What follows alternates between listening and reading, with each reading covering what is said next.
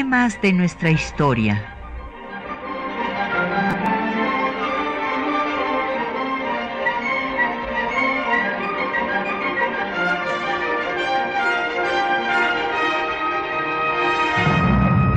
Un espacio que difunde el conocimiento del pasado para comprender nuestro presente. Programa a cargo de la maestra Patricia Galeana.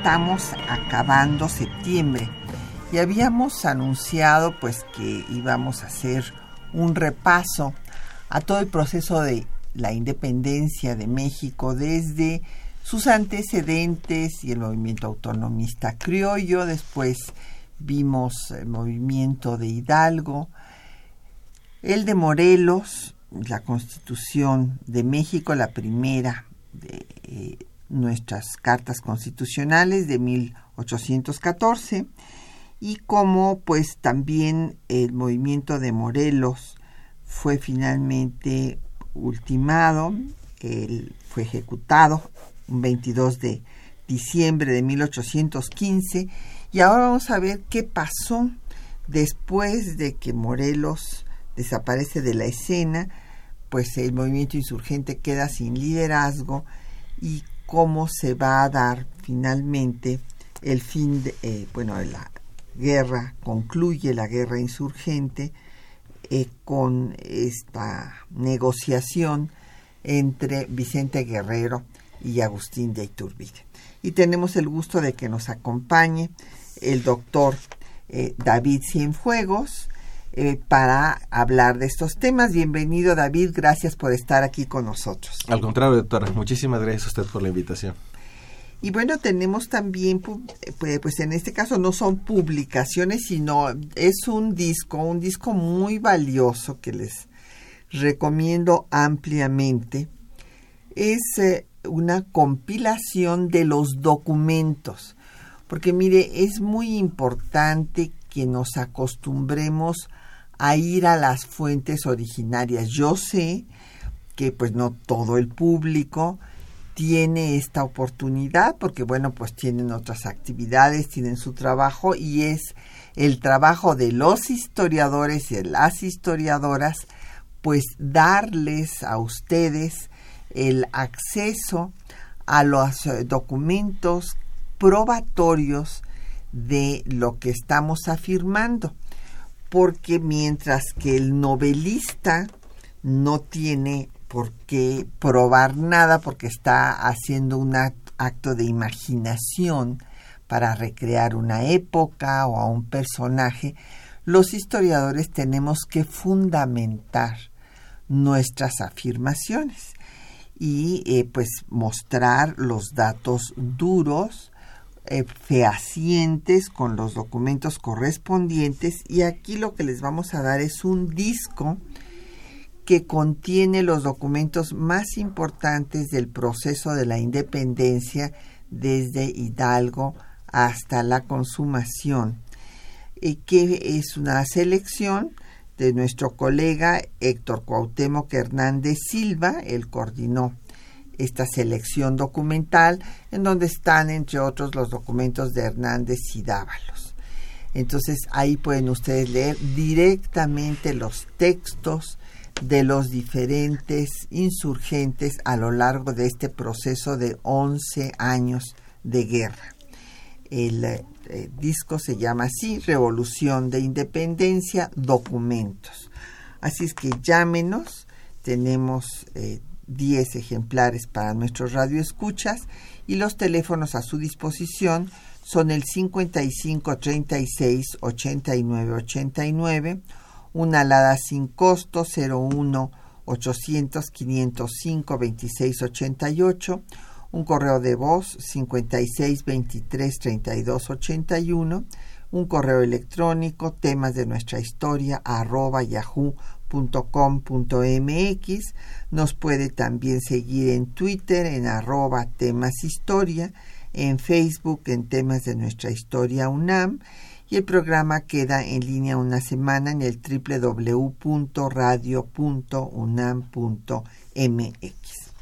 Bueno, eh, pues el doctor David Cienfuegos es guerrerense, bueno, ahí somos paisanos porque yo tengo origen guerrerense por parte de mi padre también. Y él pues es ah, eh, abogado, maestro, doctor en Derecho por la UNAM. También tiene estudios de posgrado por la Universidad Complutense de Madrid, la de Castilla-La Mancha y especialista en Derecho Constitucional y Ciencia Política por el Centro de Estudios Políticos y Constitucionales de Madrid. Y pues ha tenido diversos eh, pues, trabajos históricos, y yo voy a destacar los históricos que se refieren a Guerrero, una visión histórica, una semblanza biográfica de pues Juan Álvarez, de Nicolás Bravo, de Vicente Guerrero, Ideas para fundar la nación, un, un, análisis de los sentimientos de la nación de José María Morelos y los procesos judiciales de la independencia mexicana, entre otros. Pues David, vamos a ver qué pasó después de que el movimiento independentista había llegado a su culminación eh, con eh, Morelos, donde pues logró tomar la capital de la Intendencia de Oaxaca, formó la provincia de Tecpan, que ahora es el estado de Guerrero, y pues eh, tomó Acapulco, como le había encargado su maestro, pero después de esto pues es ultimado en San Cristóbal Ecatepec y poco después el Congreso eh, también se disuelve y finalmente el Tribunal de Ario de Rosales en donde pues se había ya eh, establecido un régimen. Eh, sin embargo, quedan una serie de focos importantes en diferentes regiones.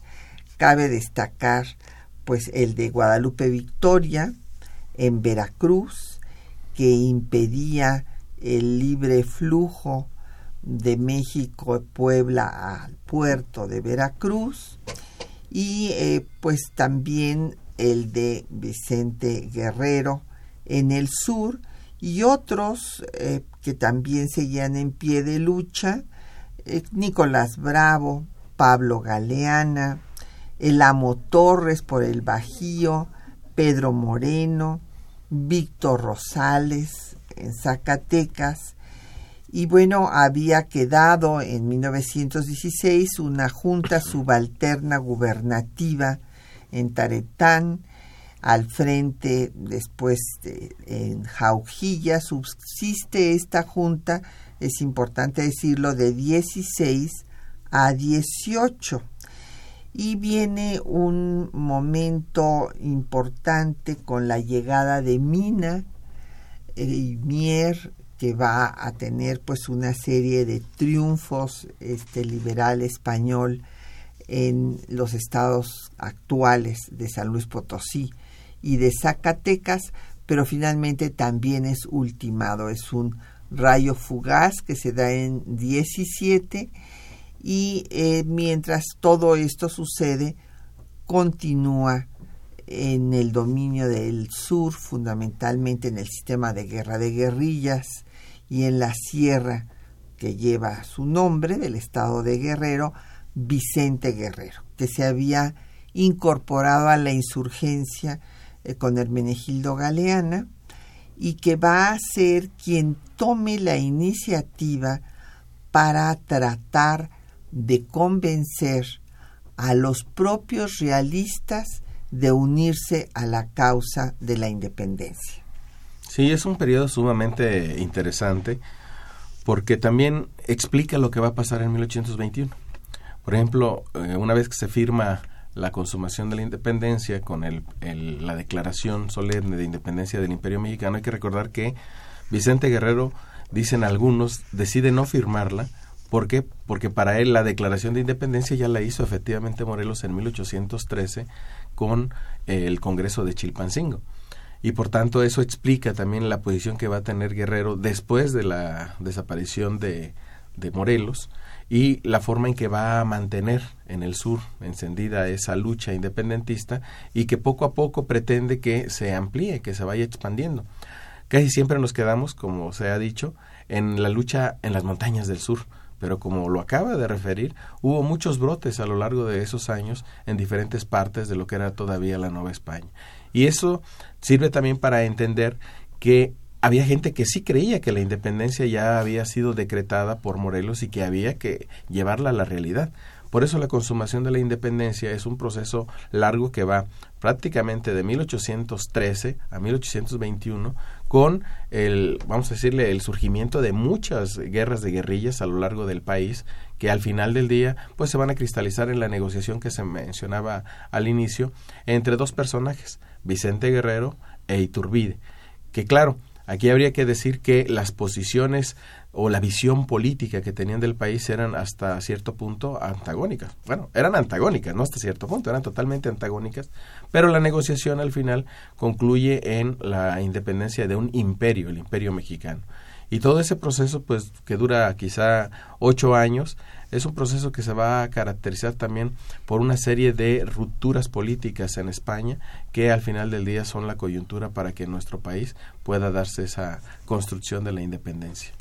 Sí, eh, bueno, pues evidentemente siendo la Nueva España la joya más preciada de la corona española, todo lo que acontece allá pues tiene una vinculación directa con el desarrollo aquí de los acontecimientos.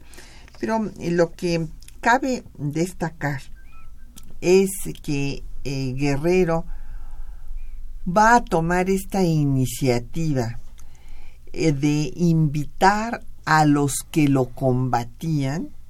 Primero le manda una carta a Moya, y después a Armijo, que era el comandante realista de la zona sur, exhortándolos a que dejen eh, de combatirlos y que eh, se unan a la causa de la independencia.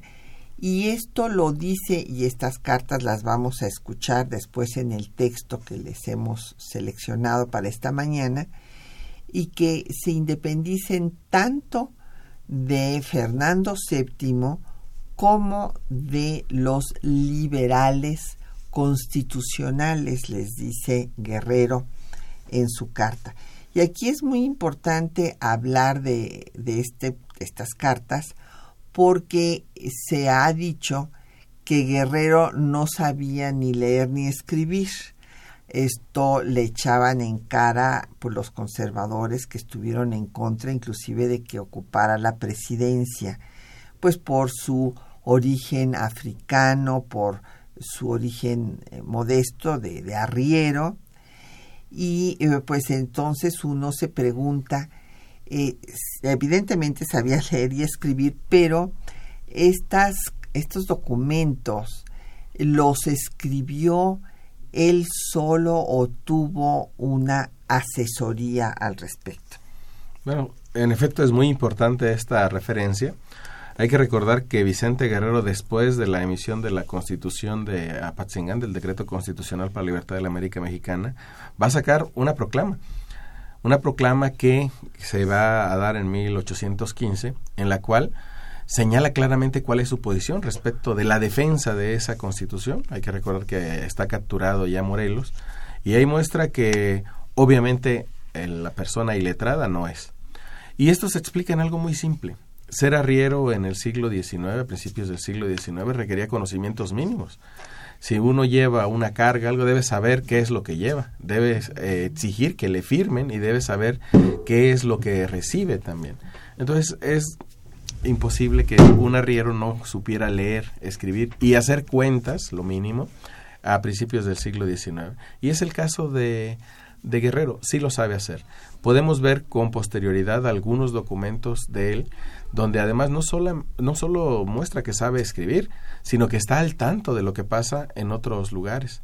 Cuando llega la revuelta de Riego, en una de las cartas precisamente a Armijo, le va a llamar la atención de que ya lo de Riego se está viendo en España y que ha finalmente derrocado o cambiado el régimen en, en, la propia España, en la metrópoli. Y por tanto la invitación es a liberarse, como dice, a liberarse de ese yugo e independizarse, de ponerse al frente, dice, de los designios de esa nueva patria. Y esto es muy interesante porque nos obliga a pensar, ¿había gente que lo ayudaba? Y me parece que sí no sea, ahora sí no tenemos la nota de quién es la persona que está de alguna manera comunicándole todo lo que está sucediendo en, la, en España pero de que está al tanto, de que le llega la información y que es muy probable que se esté dejando aconsejar, es evidente. Sobre todo porque Guerrero no es un intelectual y él lo reconoce. En más de una ocasión decide ponerse bajo el mando de otros porque cree que las luces están en eh, en otras personas, pero él tiene la fortaleza para defender esas ideas. Y aquí también es algo muy eh, paradójico, porque después de haber defendido un modelo que podríamos calificar como de republicano, termina negociando una, la consumación de un imperio.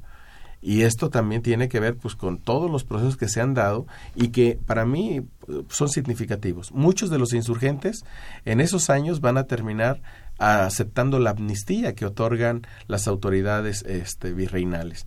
Y por el otro lado, pues nosotros nos preguntamos, ¿quiénes se amnistiaron? Pues la mayoría de criollos, la mayoría de descendientes de españoles. ¿Quiénes son los que no se amnistiaron? En una gran parte, en su mayoría, son personas que pertenecían a las castas, es decir, que no tenían nada que perder y que por tanto preferían seguir luchando hasta el final en lugar de amnistiarse y volver a las condiciones que tenían antes del inicio de la gesta independentista. Pues vamos a hacer una pausa para escuchar música, música de la Costa Chica de Guerrero, La Víbora con Abel Silva, que es una música afromestiza.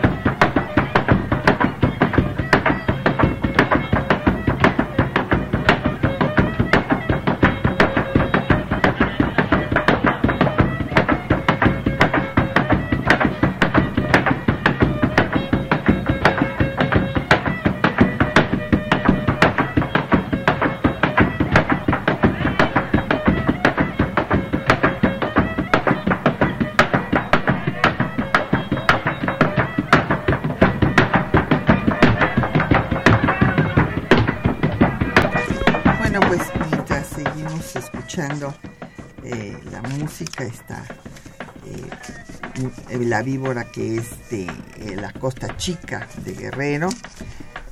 nos han llegado muchas, muchas preguntas y comentarios. don Jorge Morán Guzmán de la Gustavo Amadero y también hay otras personas que hacen la misma pregunta sobre el abrazo de Acatempan, como don José Guadalupe eh, Medina.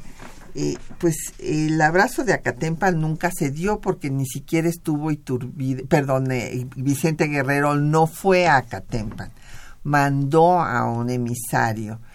Y evidentemente aquí hay que destacar que hubo pues unas diferencias sustantivas entre los dos personajes porque pues como decíamos primero Guerrero invita a Moya, que era eh, el subalterno de Armijo, después invita a Armijo y después viene Iturbide y también lo invita, pero hay que recordar que Iturbide ya representa a un movimiento golpista, golpista contrarrevolucionario que se había fraguado en la profesa, en la iglesia que ustedes pueden ir a visitar, eh, que era el oratorio de San Felipe Neri, en donde el canónigo Matías Monteagudo, eh, José Tirado, el inquisidor eh, y otros personajes de la alta clerecía, alarmados porque Rafael Riego, este coronel liberal español, se había levantado en armas para exigirle a Fernando VII que restableciera la constitución liberal de Cádiz. Porque cuando es liberado Fernando VII, lo primero que hace es regresar a España y quitar la constitución y volver al régimen absolutista. Y esto pues va a llevar a que haya este movimiento armado que lo obligue en 1820 a establecer un régimen constitucional y entonces, eh, como además en 1820 la constitución de Cádiz va a tener reformas, reformas muy importantes que no se habían dado en 1812, cuando se promulgó la Constitución, no eh, abolía la esclavitud. Hay que recordar que España fue uno de los últimos países en abolir la esclavitud hasta el final del siglo XIX, pero además no había suprimido ni siquiera la Inquisición en 1812. Pero en 1820 los liberales españoles logran que se restablezca la Constitución, pero ya con reformas como la de la supresión de la Inquisición, con la que desde luego no podía estar de acuerdo pues el propio inquisidor aquí en la Nueva España. Entonces él con otros clérigos planean que se pacifique el país para traer a Fernando VII a que gobierne sin la constitución liberal de Cádiz en forma absoluta. Pero claro, para que viniera Fernando VII, pues de todas maneras tenían que pacificar al país y es entonces cuando designan a Iturbide para que acabe con los focos insurgentes que quedaban, de los cuales el más importante era el de Guerrero. Entonces, Iturbide va con esa intención, a acabar con Guerrero pero se da cuenta de que es muy difícil lograr su objetivo porque él no conoce el terreno y Guerrero pues lo conoce como la palma de su mano y adentro de la sierra es inalcanzable. Entonces, pues cuando recibe la invitación de Vicente Guerrero, Iturbide pues decide cambiar de planes, eh, no hacer ya eh, al pie de la letra lo que querían los señores de la profesa, sino hacer su propio plan, que será el plan de Iguala. Que además es un plan que en mucho se ha dicho, lo traía ya en la casaca desde el plan de la profesa también, desde esta conspiración. Pero adicionalmente hay un tema ahí que, que me parece fundamental, que tiene que ver con los intereses que están atrás de este nuevo movimiento tratando de establecer aquí una monarquía similar a la española, como es en la Constitución de Cádiz, son los intereses económicos. Hay muchos intereses económicos en juego y, a, diferencia de otros eh, militares como Armijo o como Moya, Iturbide pues tenía una preferencia mayor hacia los intereses económicos que evidentemente hacia los intereses reales o institucionales. Y en ese sentido, sabedor de lo que había pasado ya con Moya, con, con Armijo, decide establecer el contacto con Vicente Guerrero. En efecto, una de las partes mitológicas de este momento es el abrazo de Acatempan, que no, no se va a realizar, pero que en muchos sentidos es parte de esa visión histórica donde pretendemos hacer eco del momento de unión que se necesitaba para poder fundar la nueva nación. Es una construcción que me parece tiene una función no sucedió. No le podemos decir a la gente de Acatempan, no sucedió porque cada año es algo que los identifica. cada año es una representación. Tienen un monumento y forma parte, insisto, de una representación simbólica de lo que necesitaba aparentemente en ese momento la nación para constituirse, para consolidarse. Eh, Iturbide va a tener bastante éxito, es una persona muy astuta, con antecedentes oscuros ya eh, durante su eh, desempeño militar previo y va a lograr convencer a, a Guerrero de que se pueda hacer este plan de Iguala o que se pueda aceptar este plan de Iguala, la formación de un ejército, aunque al final lo vamos a ver, el 27 de septiembre lo dejen en la retaguardia y quienes entran al frente son literalmente los realistas. Y por el otro lado, cuando llega el momento de, al día siguiente de la firma de la Declaración de Independencia, pues quizá no es que Guerrero no haya querido, como lo platicábamos, sino que se le hizo a un lado. Claro, lo hizo a un lado. Pero puede ser también que alguien le dicho, no lo firmes. O sea, si tú ya tienes una declaración de independencia que es la de Morelos, ¿para qué vuelves a firmar otra? Que tiene también una lógica.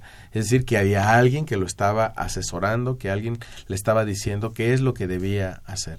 Entonces, me parece que es muy importante esta reflexión sobre todo en este momento que empezamos a preguntarnos qué vamos a hacer en, mil, este, en 2020. Una consumación muy relativa porque es el fin de la guerra insurgente, pero no es el reconocimiento de la independencia por parte de la antigua metrópoli, porque eh, los españoles, en primer lugar, se quedarán dueños de San Juan de Ulúa hasta 1825 intentarán la reconquista en 1829 y el reconocimiento vendrá con el Tratado de Paz eh, Santa María Calatrava hasta 1836, o sea, 15 años después de eh, lo que pues se conmemora como consumación de la independencia.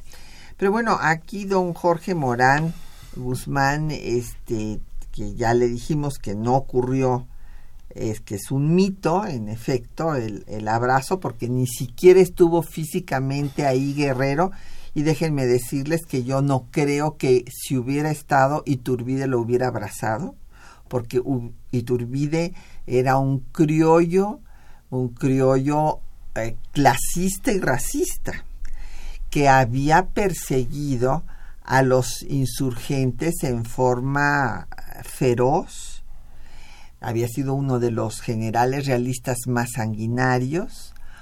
Estuvo acusado de malos manejos y salió airoso de la investigación, pero de todas maneras era un hombre famoso por sus ambiciones eh, personales y después cayó en lo que él dijo que no iba a caer, o sea, cuando se firma, tanto en el plan de Iguala como en los tratados de Córdoba, señala que hay que traer a Fernando VII o alguien de la casa reinante, alguno de sus hermanos, a gobernar para evitar los males de la improvisación.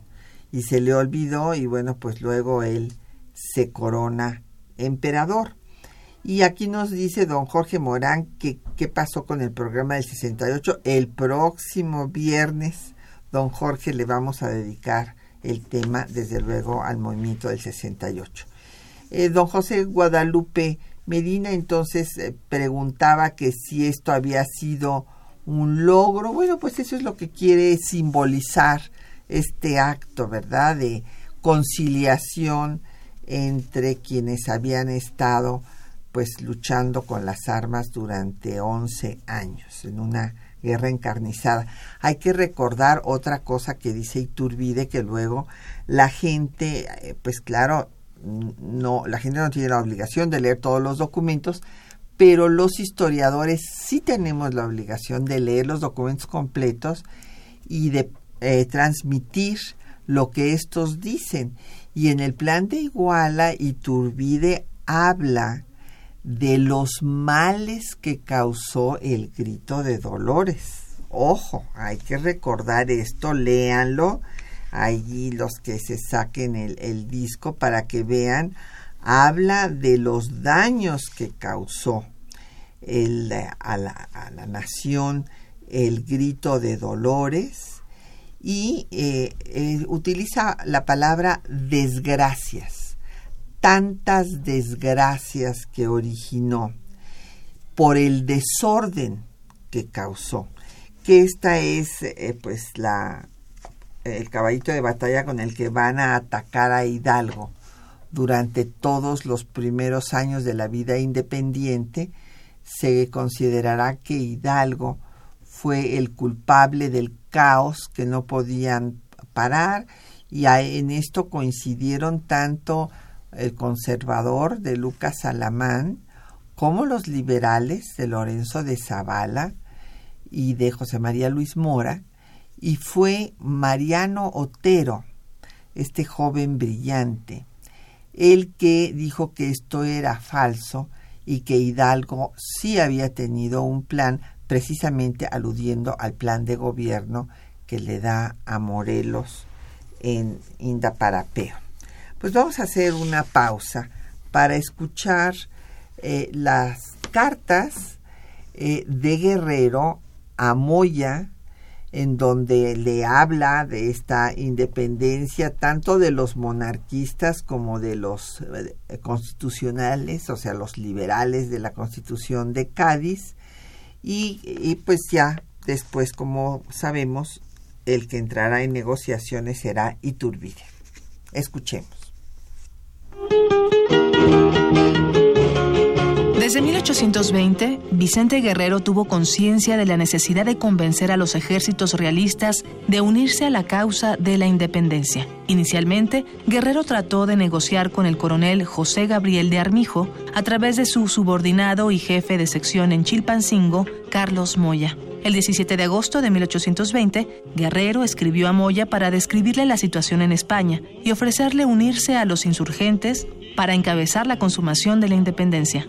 Como considero a vuestra señoría bien instruido en la revolución de los liberales de la península, aquellos discípulos del gran Polier, Quiroga, Arco Argüero, Riego y sus compañeros, no me explayaré sobre esto, y sí paso a manifestarle que este es el tiempo más precioso para que los hijos de este suelo mexicano, así legítimos como adoptivos, tomen aquel modelo para ser independientes no solo del yugo de Fernando VII, sino aún del de los españoles constitucionales. Sí, señor don Carlos, la mayor gloria de Guerrero es ver a vuestra señoría decidido por el partido de la causa mexicana, y que tuviera yo el honor de verlo, no de coronel de las tropas españolas, en donde se tienen muchos rivales, sino con la banda de un capitán general de las americanas, para decir por todo el orbe que yo tenía un jefe, padre de mi afligida patria, un libertador de mis conciudadanos y un director que con sus realzadas luces y pericia supiera guiarnos por la senda de la felicidad. Mi amigo, este vuestra señoría satisfecho, que a muy pocos o ninguno he tenido el comedimiento de franquearles lo que ahora hago a vuestra señoría, asegurándole que cualquier cosa que bajo mi firma le propongo, es un sello con que a toda costa sabré dar el lleno a lo que digo. En este concepto, siempre que vuestra señoría quisiera abrazar mi partido y trabajar por la libertad mexicana, no como subalterno mío, sino como mi jefe, sabría yo ponerle a su disposición cualquier número de tropa y armas para el efecto advirtiéndole que las que tengo el honor de mandar son con alguna mediana disciplina y orden y que saben estos soldados caminar treinta o cuarenta leguas diarias sin oírlos decir que tienen hambre, pues son soldados decididos. Con que vamos, señor don Carlos, decida vuestra señoría, a imitar a aquellos grandes hombres españoles, pues es una obligación con que todos los hombres nacemos, la de salvar nuestra patria, así legítima como adoptiva esa alma grande que tiene vuestra señoría, ¿para cuándo es? Sino para ahora. Sin embargo, que el sostenerse en la distinguida carrera de las armas con el carácter debido es propio de los militares, cuando se trata de la libertad del suelo oprimido, es acción liberal en que se dedica a variar de sistema, más cuando supongo que no ignorará vuestra señoría el rompimiento que entre liberales y realistas yace en la península y aún se prepara en este hemisferio. En esa virtud, mi amigo, nuestra patria es preferente a todo derecho, cuya gloria hacia los hombres inmortales en las futuras generaciones. Moya rechazó la oferta de Guerrero e informó de esta propuesta a Armijo y este, a su vez, al virrey Juan José Ruiz de Apodaca, quien insistió en que no se rompiera contacto con el líder suriano. Mientras tanto, Armijo continuó ofreciendo el indulto a Guerrero. El 23 de septiembre de 1820 escribió al virrey. Los emisarios que he mandado al malvado Cabecilla Guerrero y otros han vuelto, informándome que obstinados rehusan el bien que se les propuso, siendo los que pretenden la independencia de estos dominios. El 25 de septiembre, Guerrero escribió una carta a Armijo haciendo el mismo ofrecimiento que a Moya. Por desgracia, la carta se perdió, pero por el texto del oficio que Armijo dirige al virrey, con fecha del 27 de septiembre, se deduce rechazó la oferta del que calificó como aquel audaz y desagradecido cabecilla. Finalmente, es Agustín de Iturbide quien entra en negociaciones con Vicente Guerrero.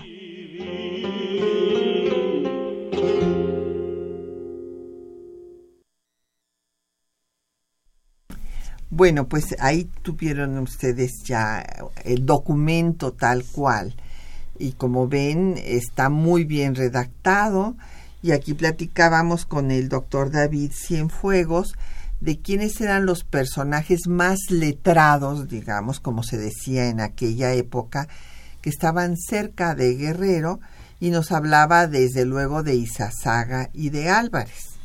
Sí, son dos personajes que están ahí en la zona o alguien más podría decir Bravo, pero para 1820 Bravo ya se había amnistiado. Igual muchos de los que habían acompañado a Morelos a Oaxaca y que habían regresado se habían amnistiado. El mismo Bustamante, que había estado ahí, que también tenía bastantes luces, o Quintana Roo, ya no estaban junto con Guerrero.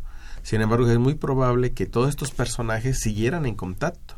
Y una de las especulaciones, si se acepta que, por ejemplo, Juan Álvarez había sido educado en la Ciudad de México, también podría ser un personaje que estaba detrás. El léxico, que escuchaba el auditorio de esta carta, el léxico es bastante elaborado. Sí. Por mucha educación que se pudiera tener por parte de un arriero, pues el arriero solo sabía leer, escribir y si, las cuentas. exacto. Y si lo confrontamos con los manifiestos que se nota que son de él, no tiene el mismo uso del lenguaje que tiene ya en las cartas que va a dirigir tanto a Moya como a Armijo.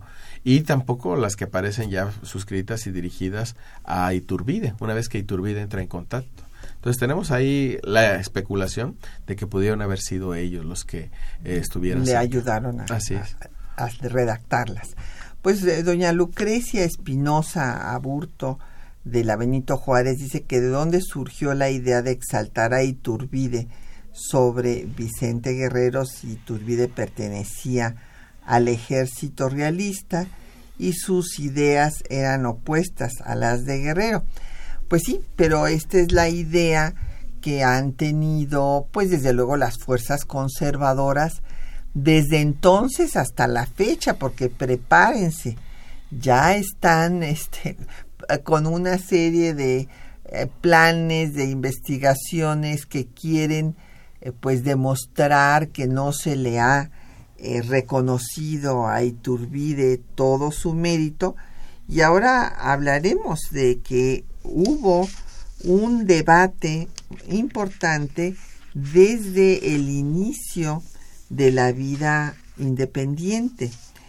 Y el tema de eh, declarar a Hidalgo padre de la patria, pues viene desde 1811 en el Despertador Americano, este periódico que se convirtió en el órgano de la insurgencia y que, su, y que va a publicar siete números justamente al inicio de en enero de eh, del 11, en el número 7 llaman a Hidalgo padre de la patria y como ya habíamos dicho, después en los sentimientos de la nación, el número 23 de Morelos eh, reconoce al gran héroe de Hidalgo y su compañero Allende. Claro, él no tenía conocimientos de todo lo que le había hecho Allende a Hidalgo. Y después, en el Congreso de 22, pues se vuelve a mencionar al 16 de septiembre, pero se incorpora el 24 de octubre en el primer congreso, el que va a disolver el propio Iturbide. se incorpora el 24 de febrero, el día del plan de Iguala, que ahora le llamamos de la bandera, pero bueno, ese en cuando se está conmemorando este plan en el que eh, los eh, tres colores de la bandera significan uno, la independencia, el verde, el blanco, la intolerancia religiosa y el rojo, la unión de los antiguos eh, insurgentes y realistas. Y cuando pues viene la caída de Iturbide, se hace un nuevo Congreso, que es el que va a dictar ya la Constitución Federal, el Acta Constitutiva y la Constitución Federal de 1824, y este Congreso desde 23 va a declarar benemérito de la patria en grado heroico a Hidalgo y a todos los demás insurgentes, Hermenegildo Galeana, eh, en fin, Guerrero, y es después cuando en 35 se les ocurre a los conservadores eh, que se ponga con letras de oro el nombre de Iturbide en el recinto parlamentario. Y esto va a ser rebatido por Antonio Díaz Soto y Gama en 1921, que va a promover que se quite el nombre de Iturbide del Congreso y que se ponga el de Belisario Domínguez.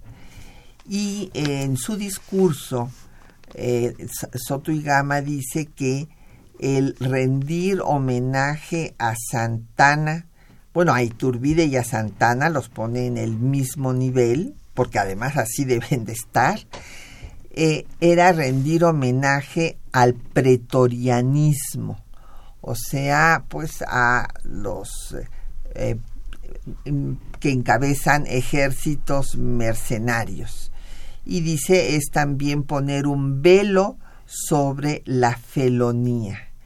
Y esta moción de Antonio Díaz Soto y Gama, el ideólogo de Zapata, fundador del Instituto Nacional de Estudios Históricos de la Revolución de México, pues va a ser aprobado por 125 votos con solo uno en contra. Y después cuando se celebre eh, pues por Obregón la consumación de la independencia, la celebrará con verbenas populares eh, para que sea totalmente distinta a la celebración apoteótica porfirista de 1810 y cuando el presidente Echeverría celebre en 1971 lo hará poniendo con letras de oro eh, la frase de Guerrero la patria es primero cuando no aceptó el indulto que le ofrecían a través de su padre y se le dará a Tixla el nombre de Tixla de Guerrero. Y además hay que recordar que en el propio territorio del Estado de México, Iturbide también va a tener reconocimiento. Igual la va a ser llamada durante un largo periodo de casi 60 años Ciudad Iturbide. Chilpancingo va a ser Ciudad de Bravos y este Tixla efectivamente Ciudad Guerrero. Entonces hay una, un uso también muy ideológico de la historia. Porque si recordamos, por ejemplo, a Ignacio Ramírez, Ignacio Ramírez le da un papel también central a Hidalgo, en el sentido de que es el que nos orientó, nos enseñó a luchar por la independencia. Pero no le dice que sea realmente el padre de la patria, sino el que nos enseñó a luchar.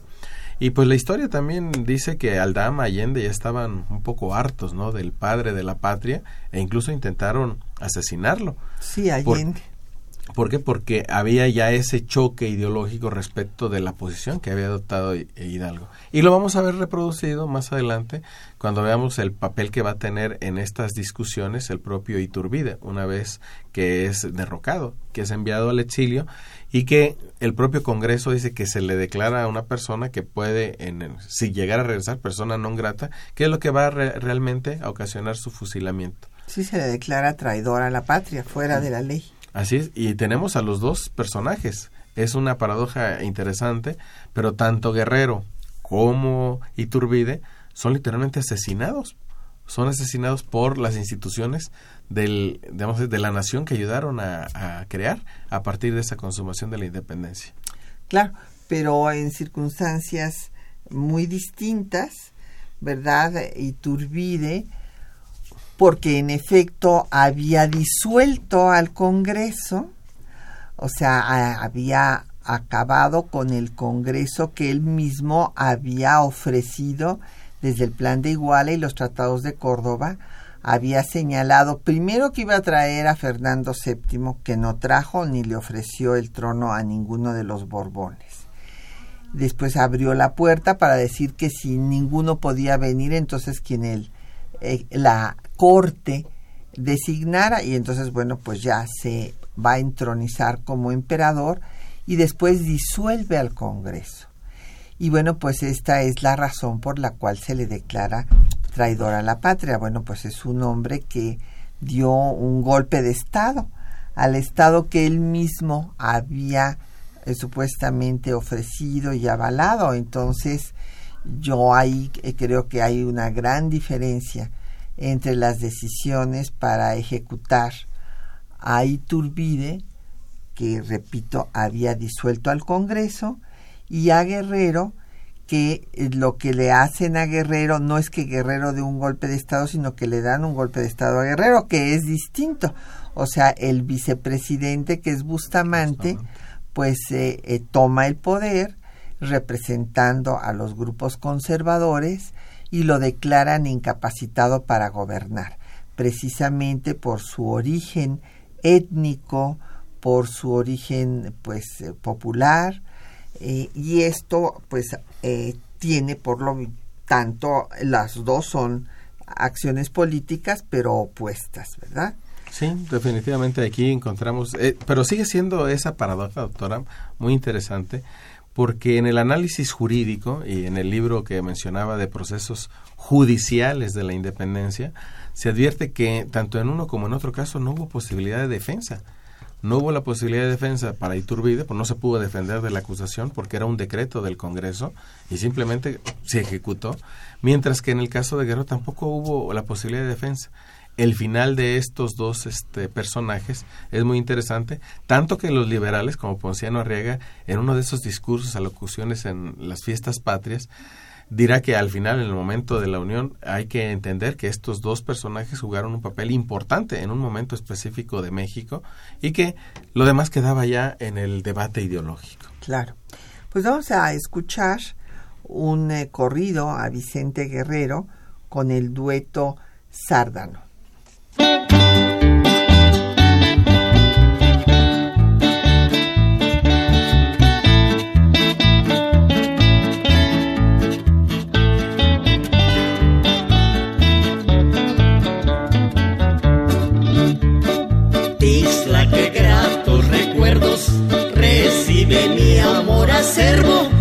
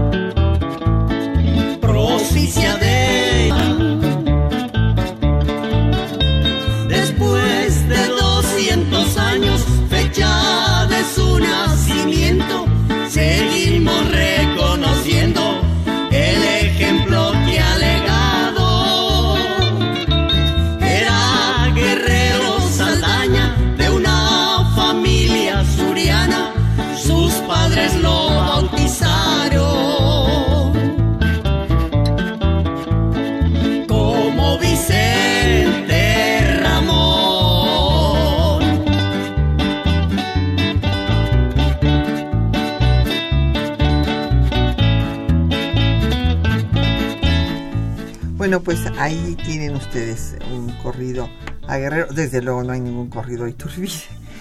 Eh, y en cambio sí hay muchos a Guerrero. ¿Por qué? Porque es el líder popular, ¿verdad? Y en ese sentido van muchos de los comentarios de los radioescuchas.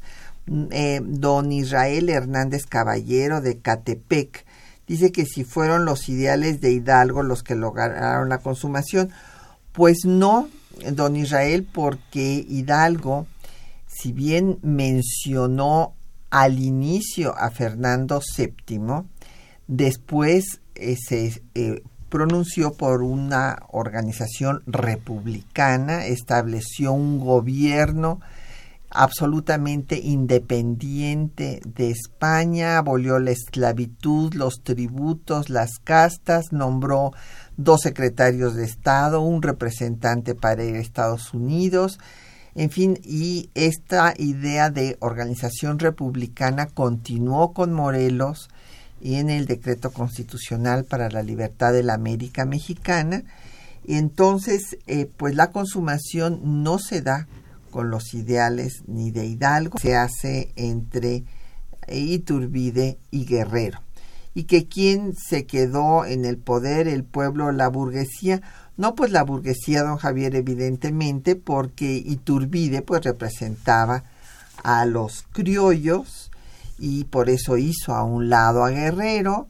Y cuando Guerrero sube al poder después de que había ganado la elección Gómez Pedraza, se dice que Gómez Pedraza pues había utilizado su papel de secretario de guerra al terminar el gobierno de Guadalupe Victoria para ganar la elección, se desconoce y hay un motín en la acordada y entonces sube Guerrero, esto lo demeritó su llegada al poder a través de un movimiento armado y entonces eh, hubo mucha oposición hasta que finalmente pues el vicepresidente que era Bustamante de ideas conservadoras pues va a acabar con él y le van a tender una celada y morirá ejecutado.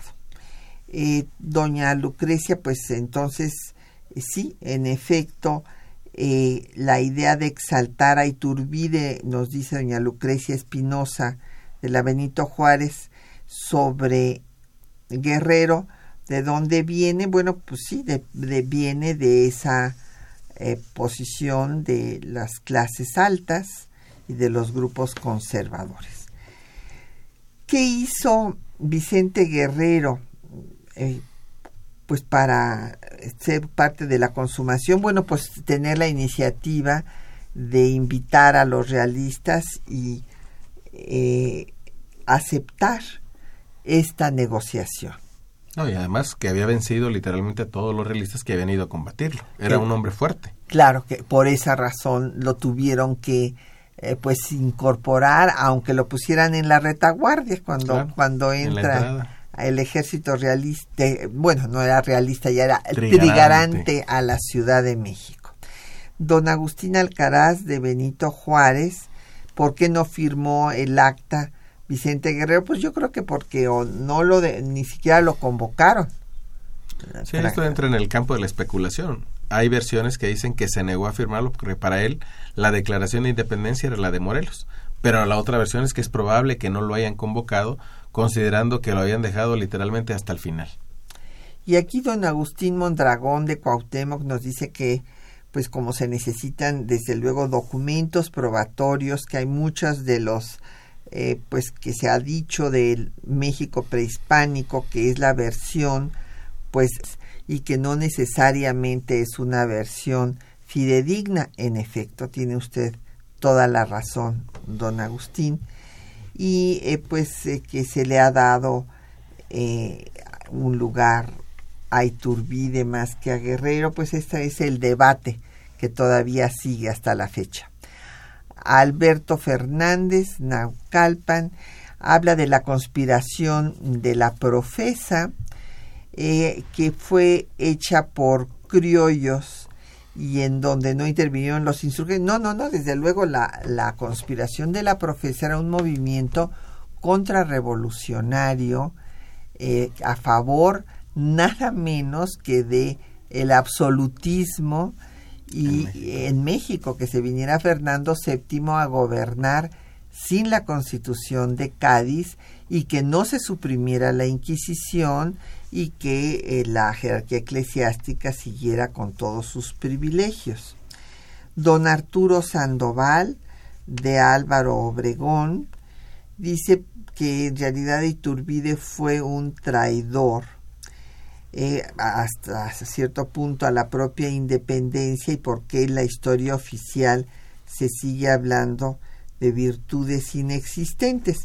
Bueno, en efecto, traicionó su propio proyecto. Pero primero, fíjense qué interesante. Primero traicionó a los señores conspiradores de la profesa, porque eh, pues ahí lo habían nombrado para que acabara con Guerrero, no para que consumara la independencia como la consumó, sino para que viniera Fernando VII a gobernar sin constitución. Y en el plan de Iguala se habla de una monarquía constitucional, moderada. Entonces ahí este rompe con la profesa.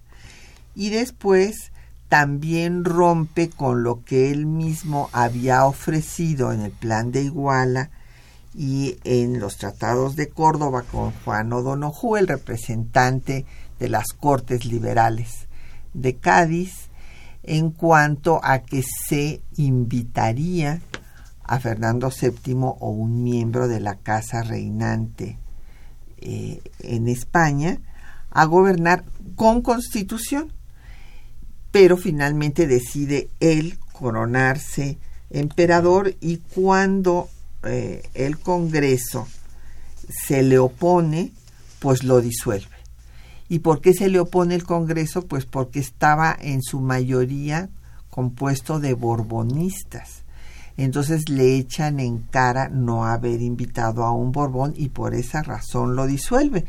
Pero al disolverlo, pues se levantan los antiguos insurgentes como Victoria exigiendo su restablecimiento.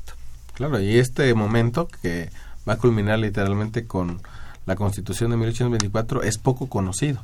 Conocemos poco lo, eh, lo, que ocurre con ese primer Congreso disuelto, porque el Congreso de 1824, o el que va a dictar la Constitución del 24, es ya el segundo Congreso Constitucional. Y hay otras instituciones que también se crean al inicio de este imperio, en las que va a participar Vicente Guerrero y es muy curioso cuando uno revisa esos documentos, advierte cómo se propone Guerrero una y otra vez para determinados cargos y al final es desplazado por los criollos y terminan deshaciéndose de Guerrero mandándolo a la capitanía del sur precisamente para que no sea un estorbo para estos intereses.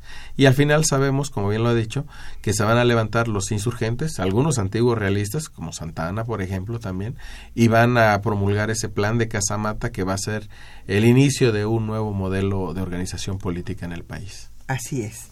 Pues agradecemos también a doña Isela Areli Pacheco de la Gustavo Madero, a Efren Martínez Fraga de Naucalpan, Ildefonso Reyes de la Gustavo Amadero, a Roberto Trejo, también de la Gustavo Amadero, eh, y nos dice que si no, que si se puede conseguir el disco, ya no se puede conseguir, don Roberto, pero esperamos que sí se lo saque usted, porque esta fue una edición especial que se hizo para el Bicentenario de la Independencia.